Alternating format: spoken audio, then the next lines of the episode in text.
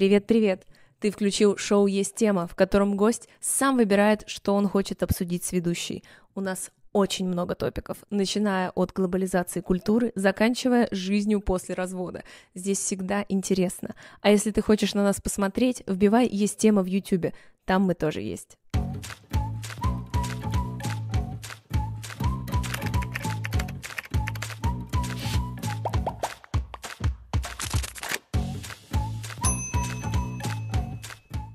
Арсен, привет. Привет.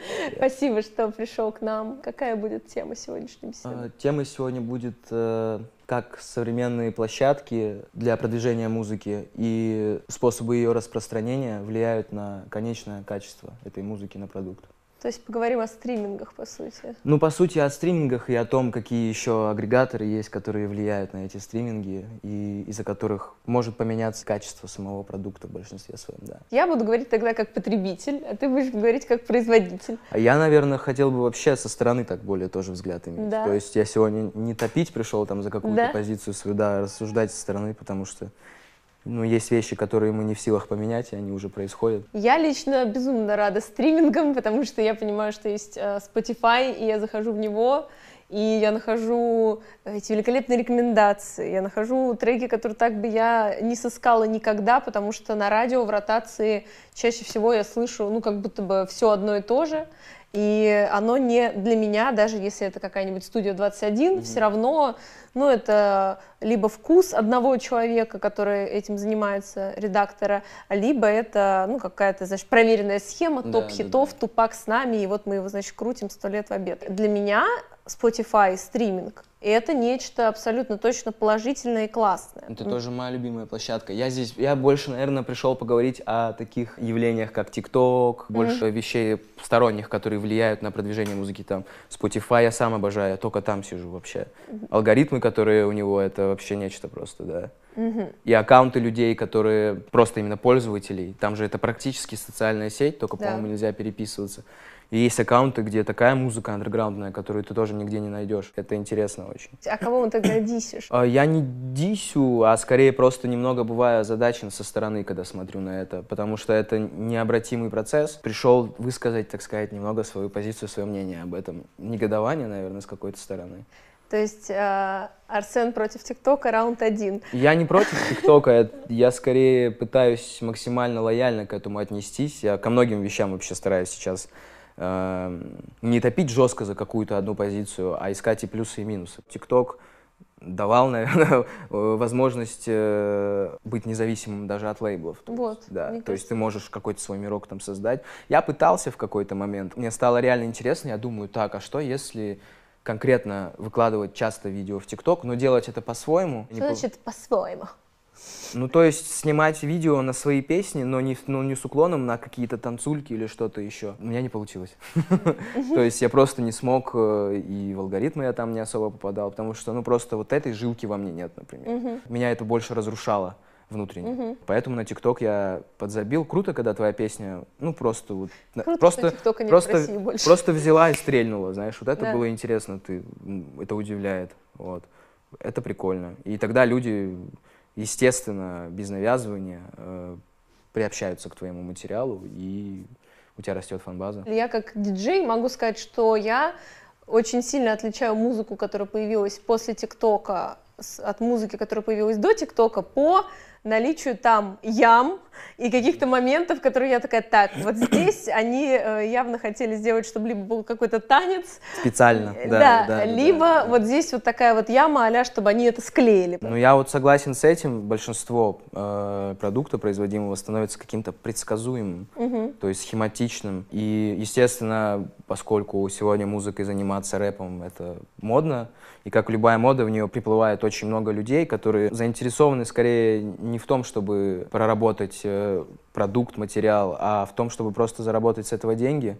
а Они больше как инфлюенсеры какие-то, наверное, себя позиционировать должны. Все держится, да, на припевах. Я недавно узнал такую тему. Есть э, артисты, которые именно записывают аудиодорожку 15-секундную песни, выкладывают ее в ТикТок. Если она стреляет, они дописывают весь трек. Все идет вот в это упрощение. Конечно, из плюсов, э, наверное, ТикТока и таких агрегаторов это то, что все равны становятся в любом случае.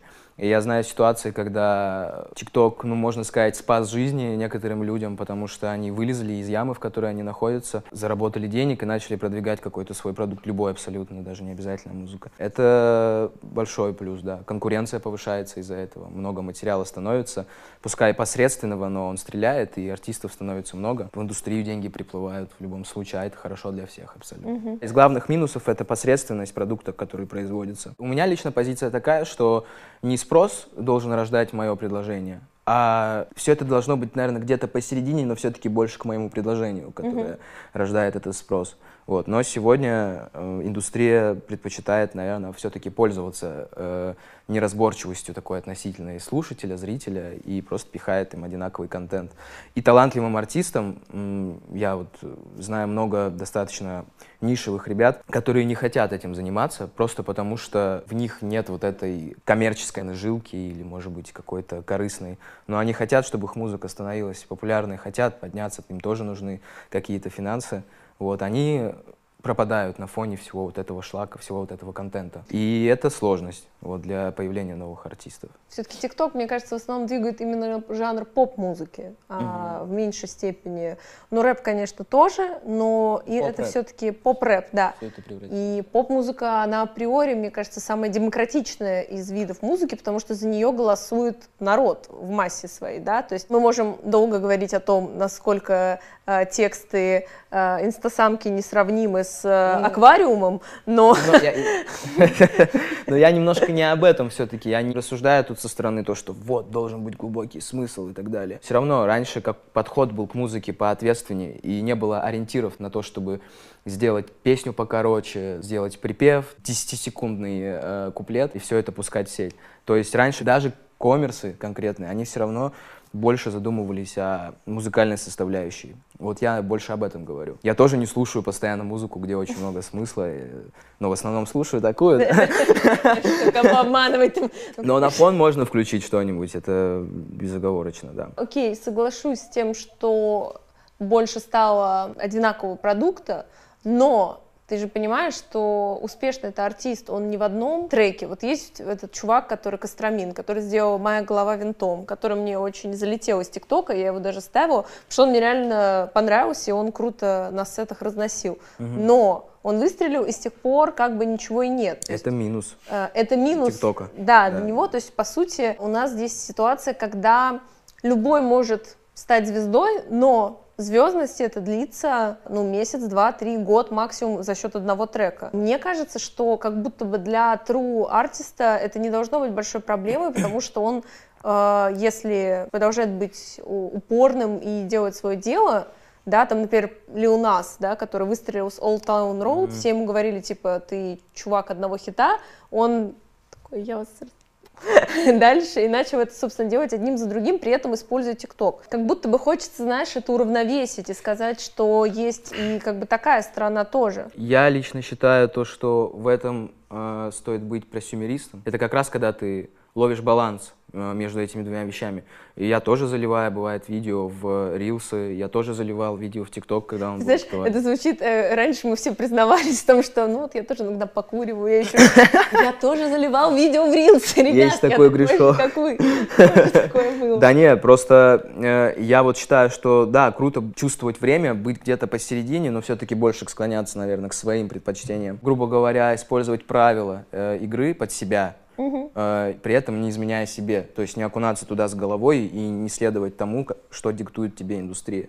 А вот как э, ты рассказывала про парня, у которого вот, «Моя голова винтом» песня, да. да, таких примеров много. Вот э, индустрия перемалывает просто вот так кучу артистов. И я полностью с тобой согласен, то, что очень много еще зависит от работы, потому что я-то, по сути, не отношу себя к музыкантам, которые там полностью плюются, отказываются от всего. Но такие явления, как ТикТок, э, как вот эта конкуренция, они заставляют, да, больше работать и заниматься не только музыкой теперь артистом. Мне лично это нравится. Ну, именно заниматься не только музыкой. Недавно впервые в жизни полностью спродюсировал снипет на, на свою песню. То есть для меня это шаг вперед. Я больше начинаю понимать себя, больше начинаю понимать то, как я должен выглядеть здесь, то, что я хочу видеть в кадре, какие цвета и так далее. Это очень всесторонне развивает, безусловно, да. Вот это тоже плюс, я считаю. То есть все двигается вперед, конкуренция, не конкуренция, задумываешься уже о разных вещах, о том, как снять, как подать, как интереснее это сделать, чтобы, допустим, видео, которое ты выкладываешь, оно было интереснее, чем тысячи этих тиктоков. И добиться того, чтобы люди это увидели. Потому что все-таки сегодня, когда ребенок попадает э, в социальные сети, когда ему дарят телефон, к сожалению, алгоритмы прежде всего ему предлагают достаточно посредственный контент, и он уже не может из этого выбраться. То есть выбора нет, вот как у нас был выбор, когда мы были угу. маленькие. В нашем э, потреблении, я думаю, было много именно редактуры, то, что мы смотрели Муз-ТВ, MTV, MTV, конечно, была темой, VH1 я смотрела, то есть тоже все-таки предложение ко мне приходило, понимаешь, то есть я включала угу. телевизор, и он мне там давал разные вещи, и потом я уже там копалась в интернете или смотрела чарты, или в этот момент мой любимый, когда у тебя на телевизоре какой-то трек, там внизу подпись, что это за трек, ты его фоткаешь, чтобы потом найти в интернете, и так вбиваешь. Такой, о, нет такой уверенности, знаешь, что раньше было лучше, вот, или прям сильно лучше. Я понимаю, что да, изменилась точно абсолютно скорость потребления, скорость mm-hmm. производства. Меньше людей, а, мне кажется, а, запариваются с тем же музыкальным продакшеном, ну вот как Ира смелая. Мне кажется, она, например, круто со звуком работает и там все прорабатывает. Вот на примере Иры круто, что она делает достаточно трендовое музло, который залетает в ТикТоке, Каваи, там просто, ну, я дофига видео с ними видела. Но у нее это сделано качественно, я вообще не могу докопаться, то есть я как бы слушаю, я такая, здесь все сведено классно, звук Но классный. это как и у Lil Nas X тоже, то есть ну то вот. же самое, в этом нет ничего плохого. Это хорошая часть индустрии, именно вот э, коммерции, действительно. Вот Weeknd тот же самый, угу. тоже максимально коммерческий, успешный артист, но при этом какую музыку он делает. И он не подстраивается слишком сильно под э, эти тенденции. Просто я себя отношу больше к таким артистам. Мне кажется, э, Тайлер очень крутой Тайлер, пример Creator, э, да. мультизадачности вот этой музыкальной. Да, они же тоже, по сути, могли бы сидеть там э, на месте и плеваться, говорить, это не то, это не то, я такой, там, я другой. Но они угу. очень умно к этому подходят и играются с этим. И при этом захватывают новую аудиторию. А вот то, что ты говорила про э, Муз-ТВ и так далее, да, я тоже посматривал, но я в детстве был таким прям отрицалой, отрицалой, и рэп потек по моим венам.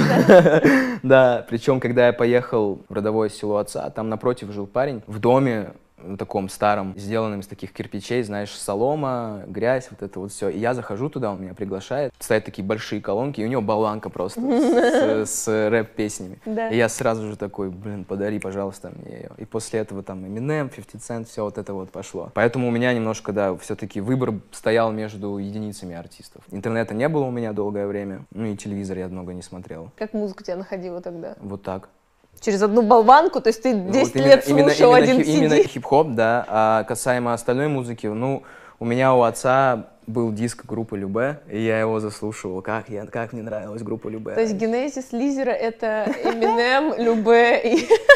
И ты вот такой вот, да. Слушаем их вместе. Что же получится? Да, да. Но детство, вот первый диск, который я слушал, это была группа Любе, какая-то коричневая обложка там была. А до этого, наверное, просто не интересовала э, так сильно музыка. Одноклассники там все, все что-то слушали, вот эти песни, которые тогда были в 2005-2003 году популярны. Хорошо, что у меня получилось так. Есть тогда вот артисты, мы начали кого-то перечислять, кто, на твой взгляд, в эпоху такого диктата стриминга и диктата популярной музыки делает свое дело и при этом достаточно успешно. Но мы не говорим про алдов, да, которые, там, не знаю, какой-нибудь Элтон Джон, который ну, стал понятно, Элтоном да. Джоном давным-давно. Им уже ничего не нужно делать. Да, но вот да. мне кажется, что там Тайлер очень крутой пример, потому что он, ну, как раз до стриминговой этой эпохи начал, и дальше он развивался, развивался, нашел свою вот эту а, нишу и образ, Uh-huh. да, очень узнаваемый uh-huh. сейчас. И почему я его еще вспомнила, у него нет треков по полторы минуты. Ну, то есть у него достаточно длинные, альбомы, да, да, большие композиции, и это выделяется. То есть ты знаешь, что ты включаешь его трек, и он такой довольно длинный. Вот кто-то еще есть у тебя на примете? Ну вот, э, начиная даже с того же самого Талера, да, это это очень большой талант чувствовать время, изменять свою музыку в нужном направлении. То есть он использует, опять же, да, яркие костюмы, всякие выходки на премиях, на выступлениях. Кендрик Ламар э, тоже такой же и инфлюенсер, и музыкант. Возьмем Викинда. Викинд тоже давно очень занимается музыкой. Дрейк мега коммерс вообще. Еще очень большой плюс всего этого то, что интереснее стало. Если говорить конкретно про Россию, то у нас ну, индустрия начала в какой-то момент семимильными шагами развиваться, у нее начали приходить деньги, стриминговые сервисы пришли. Все намного интереснее, да. Но ну, хочется, чтобы каждый э, музыкант, который старается, естественно, работает, был удостоен своей аудитории определенной, чтобы люди не как э, косяки рыбок, знаешь, вот так вот плыли всегда в одно направление, а чтобы все-таки у каждого был свой слушатель, и у тех, и у этих. Мне кажется, он в какой-то степени так и есть, но мне, знаешь, что хотелось обсудить? В контексте вот этой модели потребления, мне в принципе кажется, вот такой массовый средний слушатель, он может быть чуть менее внимательно принципе слушает музыку сегодня. У него нет такой вовлеченности, сосредоточенности и внимания, чтобы ее, знаешь, слушать как-то, не знаю, полифонически, там вот искать, о, вот здесь вот на заднем плане сейчас вот тык-тык, какой-то колокольчик mm-hmm. или еще что-то. То есть до конца это оценить и поэтому для него, в принципе, это и заходит, и поэтому нет такого сильного спроса, знаешь, на музыку, которая бы тебя так сильно стимулировала и на которую ты бы тратил время и вникал в нее? Или, может быть, мне это кажется, опять же, ты как музыкант скажи мне. Лично я, и буду говорить о себе, да. я люблю дело, которым я занимаюсь. Эта любовь к делу порождает ответственность за то, что я говорю перед самим собой в музыке. Угу. И, естественно, э, независимо от того, у меня есть популярные песни, но они не пустые. И, естественно, я не буду пользоваться неосведомленностью, поверхностностью слушателя э, для того, чтобы эту музыку продвинуть, для того, чтобы просто быть популярным. Ну, потому что я здесь не за этим. Я не ставил себе цель просто популярным стать. Угу. Вот поэтому мне кажется, то, что тут больше разговор об артистах и любви к э, своей культуре, к такой культуре, как музыка, неважно, хип-хоп, что угодно. Опять же, возвращаясь к Западу, такое ощущение, что там изначально э, даже эти кромсающие артистов, лейблы, люди, которые занима занимались этим, менеджеры, все-таки они с большей любовью и с большим знанием относятся к контенту, который там производится. Там тоже шлака много, но все равно основная индустрия там очень хорошо смотрится. И то есть, да, можно сделать достаточно простой трек, но при этом сделать это с любовью, с любовью к делу, с любовью к музыке.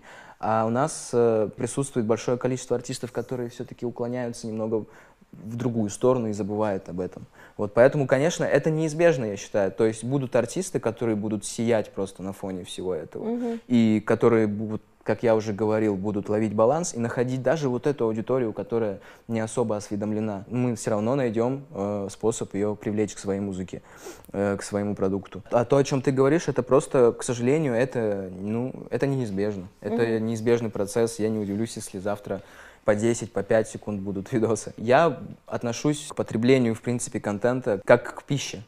То есть э, вот есть быстрые углеводы, есть э, фастфуд, который ты съел, он лишь создает видимость, что ты сыт, что ты наелся, что ты полон сил. То же самое и тиктоки, короткие видео, вот все, что вот мы листаем, Инстаграм, это же все откладывается у нас в голове, откладывается, откладывается, откладывается за весь день. И под конец мы уже чувствуем себя уставшими. То есть я такой мини-эксперимент как-то провел. Несколько дней следил за этим, и вот если я сижу весь день в телефоне, я вечером сажусь за книгу, и мне просто лень дочитывать главу, мне лень дослушивать альбом. То есть я включаю альбом, у, у интересного мне артиста вышла, вышла пластинка, я такой, помотал, помотал, бросил. Угу. То есть это просто потому, что информации столько, что наш мозг уже просто ленится э, как-то напрягаться дальше. Поэтому я вот к этому отношусь так и стараюсь не то, что себя ограничивать, а просто забил на многие социальные сети, на постоянное просиживание в них.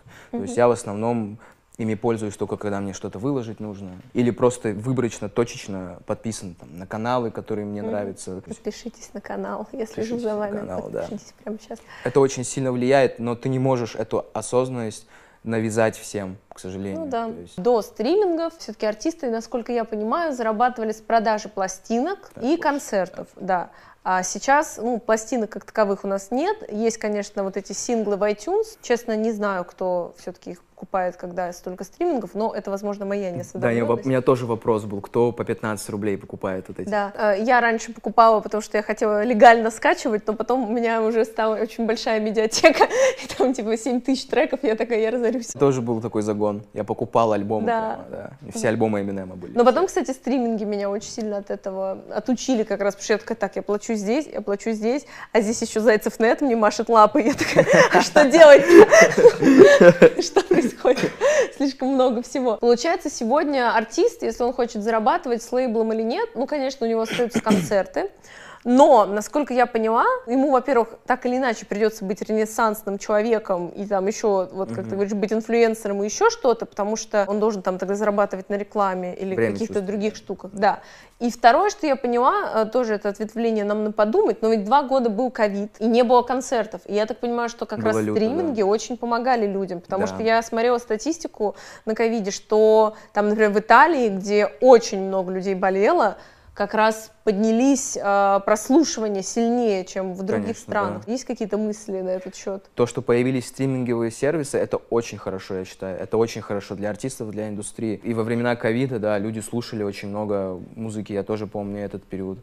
Э, такой сложноватый был для многих артистов. А то, что мы говорим про артистов, которые хотят, чтобы их музыка была услышана, но при этом остаются без денег, да, страдают от этого, это вот в том числе, о чем я говорил, что нужно время чувствовать и не плеваться в сторону того, что происходит, а больше работать, больше... Потому что эти артисты в основном не занимаются ничем, кроме музыки. Им снимают клипы, да, допустим, там с кем-то что-то, но они не так сильно запариваются над этим. Это как вот про Lil Nas то, что ты говорила, что нужно больше работать, и у меня есть уверенность, что наверное, все-таки твой успех пропорционален твоей работе и твоей осознанности в том, где ты находишься все-таки. Нужно просто выбрать, ты хочешь быть андеграунд-артистом или ты хочешь быть популярным артистом, который угу, да, несет музыку людям. Да, да, да, да, да. Я согласна, и мне кажется, что, в принципе, вот я сейчас поняла, что есть такая тенденция, человек уже не может быть монозадачен в плане там той же даже его работы, так или иначе, особенно из-за кризиса, люди начинают себе искать дополнительные заработки, или это там, если это фрилансер, то он ищет их себе несколько, если это какой-то вид деятельности, ты все равно осваиваешь какой-то дополнительный, и мне кажется, с музыкой то же самое, просто как будто бы вас это догнало раньше, что вам нужно как раз вот развивать в себе еще дополнительные стороны, либо нанимать людей, которые этим будут заниматься за вас? Да, вот за меня это делали какое-то время в году 18 19 20 и... 21 21 Прямо сейчас. Да, но... но вот... Я просто в какой-то момент понял, так, мы с менеджером это обсудили, что так больше продолжаться не может, я должен всем этим заниматься сам, и креатив должен в основном все-таки идти от меня, контролировать весь процесс, не просто как артист, нам плыть, как mm-hmm. зачастую, да, и там тебя вокруг так здесь подкрасят, здесь тебе снимут, предложат mm-hmm. идеи, вот, а непосредственно. Потому что, опять же, у меня есть вдохновители, у меня есть люди, я бы не назвал их ориентирами, но люди, с которых я беру пример, да, mm-hmm. Кендрик тот же самый, Джи Кол, да, они непосредственно всегда в процессе, это прям видно, это заметно, и это всегда круто, это целостно смотрится, и, и отношение к такому артисту сразу же, mm-hmm. то есть так, он не просто делает популярным, он максимально весь свой внутренний мир излагает в то, что он делает. Тайлер.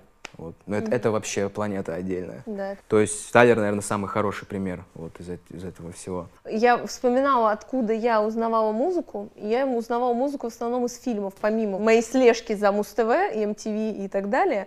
Музыка из кино. Недавно видела Полина Фаворская, которая записала саундтрек э, э, фильму «Аврора», если я правильно помню, в Лобуевскому. Я за нее очень порадовалась, потому что, на мой взгляд, это как раз клевый путь сегодня для артиста, потому что в стриминге и в фильмы туда вкладываются очень большие деньги, и мне кажется, как раз круто, если артисты могут какие-то свои саундтреки или что-то туда предлагать. Я помню, я, в общем, общаюсь с чуваком, который был сопродюсером New Slaves у Кани. Mm-hmm. И да, очень клевый чел. А и... как его зовут? Бен Бронфман.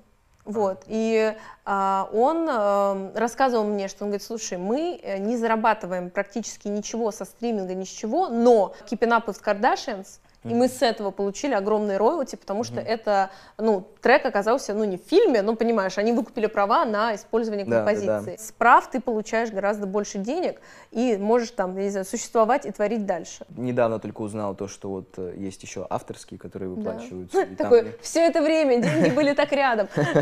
Слушай, ну, у меня есть такая небольшая мечта, цель в какой-нибудь очень хороший фильм попасть с э, саундтреком, готов написать его. Это очень круто. Это очень круто, то, что сейчас это постепенно постепенно интегрируются. У Хаски песни попадали в, как Витька Чеснок вез Леху Штыря в дом, угу. в дом инвалидов. Мультиплатформенность и коллаборации — это вот то, что в эпоху стримингов должно как-то артистов поддерживать? У нас вообще индустрия в целом, не только музыкальная, должна быть. Я считаю то, что все это должно быть связано вот так вот перекручено. Угу. Все должны сотрудничать. Здесь кино, здесь э, журналы, здесь все вот это вот так в одно должно соединяться, чтобы побольше внимания уделялось людям действительно. И в кино тоже такие есть, их куча, которые хотят что-то донести, выразить свой мир внутренний, что-то сделать посложнее. Я считаю, что такие люди — это самородки просто. Эти люди должны работать вместе. И артисты такого рода, и режиссеры такого рода. Просто почему-то так получается, что талантливые, хорошие очень музыканты находятся по разным углам как-то в своих тусовках, и очень редко, когда происходит такое, что они на коннекте хотя бы просто. Я не знаю, почему так получается, правда. Может, у каждого какое-то Может, вы не пишете друг другу? Мнение. Ну вот я только в последнее время начал знакомиться, непос... вот ходить именно и знакомиться, потому что мне не нужны фиты, это не цель, которую я преследую, э, первая, да, первостепенная. Это общение, знакомство просто, если что, там, на связи. Э, потихоньку все-таки где-то что-то это происходит, вот. Индустрия как будто бы немножко так латентно разделяется на людей с определенным отношением к творчеству и приоритетами. Вот. Это, это прикольно, но это все медленно происходит так. Вот эти истории, когда раз а, какой-то трек Fleetwood Mac или а, там та же Кейт Буш, они берут и резко вирусятся, угу. как раз ну, в том же ТикТоке, например. И это для меня показатель, ну, как минимум вечности этих треков. Это показатель, что это качественное нечто, что спустя столько лет, да, ну, абсолютно на другую аудиторию легло, с другой музыкальной mm-hmm. традицией. Когда старые песни стреляют, это вообще волшебно. Мне вот тоже очень нравится. Black Eyed Peas э, стреляют. Ну, Black Eyed Peas старые, подожди сейчас. Ну, они относительно старые. Старые песни стреляли. Или, может быть... Закрепи старые. Ну, они старые, а достаточно старые, действительно. Особенно с учетом быстротечности времени сейчас, с появлением ТикТока. Или, может быть, ты берешь прям вообще старые? Ну, нет, я-то беру 60-е, 70-е, а, ну, тогда извини, Кейт извини, там еще что-то. Это реально я, старое. Ну, просто это для меня тоже То, что кто-то вспомнил Smack That Aikon, это как бы, знаешь, не могу Слушай, ну, это все равно хорошо очень, потому что у нас не только у нас, в принципе, молодежь, которая мало интересуется тем, что было, а в основном мало интересуется тем, что было все-таки. Потому что, ну, опять же, в потоке тебя немного другие вещи захватывают, другая музыка. Я все равно очень рад то, что даже Smack That, Smack That офигенная песня. Вот.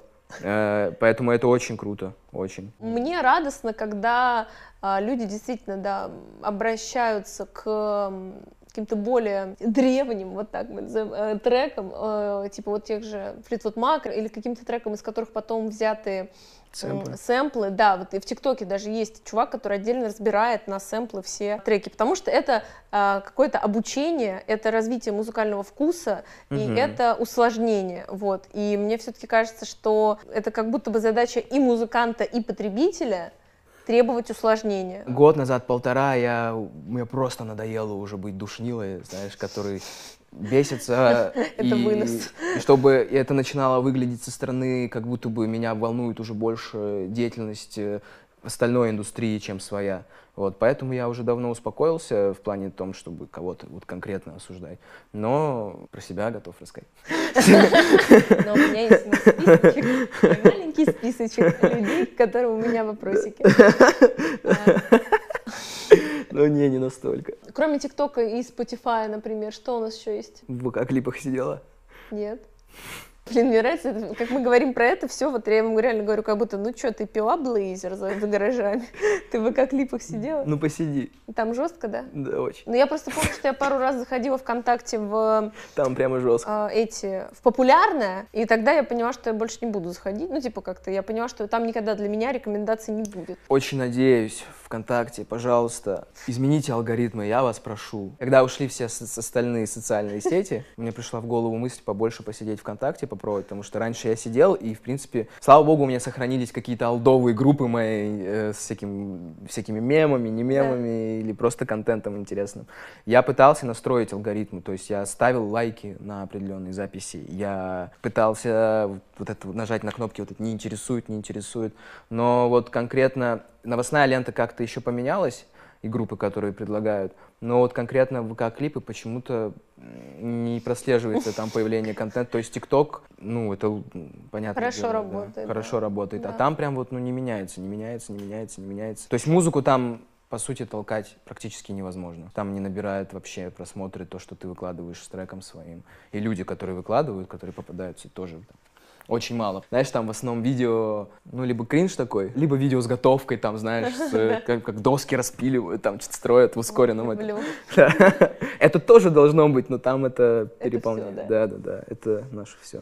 А ты чувствуешь, что из-за стримингов как будто бы есть своего рода график, когда тебе нужно выпускать музыку, или чувствуешь ли ты, что есть какая-то периодичность, в которой ты завязан, что нужно вот пилить контент музыкальный? Ну, я, я думаю, что это не проблема, когда ты всегда работаешь, то есть у тебя нет проблем с синглами, которые выпускаешь, mm-hmm. нет проблем с релизами, которые ты собираешь. Лично по работе других артистов, э, да, видно, что все-таки какая-то закономерность выставляется, особенно если ты начинающий музыкант, останавливаться нельзя сейчас. Синглы, синглы, синглы, синглы, аккуратным нужно очень быть с большими релизами, потому что если пока у тебя активность маленькая в сетях и еще слушателей мало, то ты можешь сколько угодно этому сопротивляться, говорить, что ты не такой, как все, там, я возьму и выпущу сейчас альбом, да, но его никто не послушает, и ты потом будешь ходить загоняться, что ты столько работы провел, и все это. Mm-hmm. Поэтому в основном нужно дропать, выкладывать синглы, и когда почувствуешь то, что вот оно настало время, выпускать релиз. То есть есть реально какая-то вот по сути схема, как ты теперь свое творчество распространяешь и как именно ты его выпускаешь?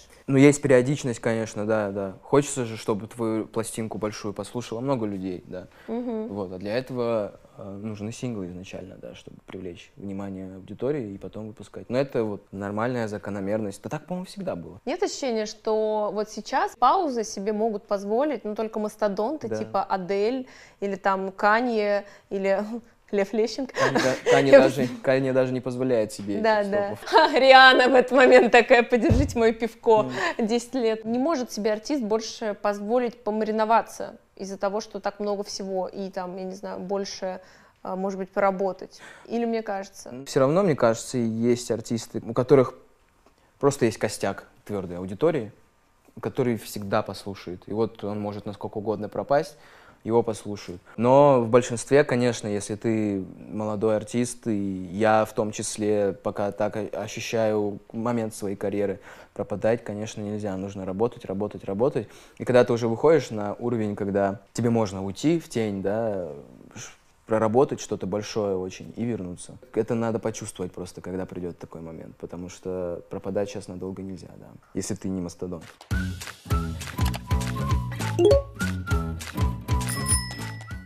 Друзья, спасибо вам, что вы дослушали до конца. Мы очень ценим вас и благодарим заранее за лайк, оценку и, конечно же, отзыв. Все будет супер. Целуем!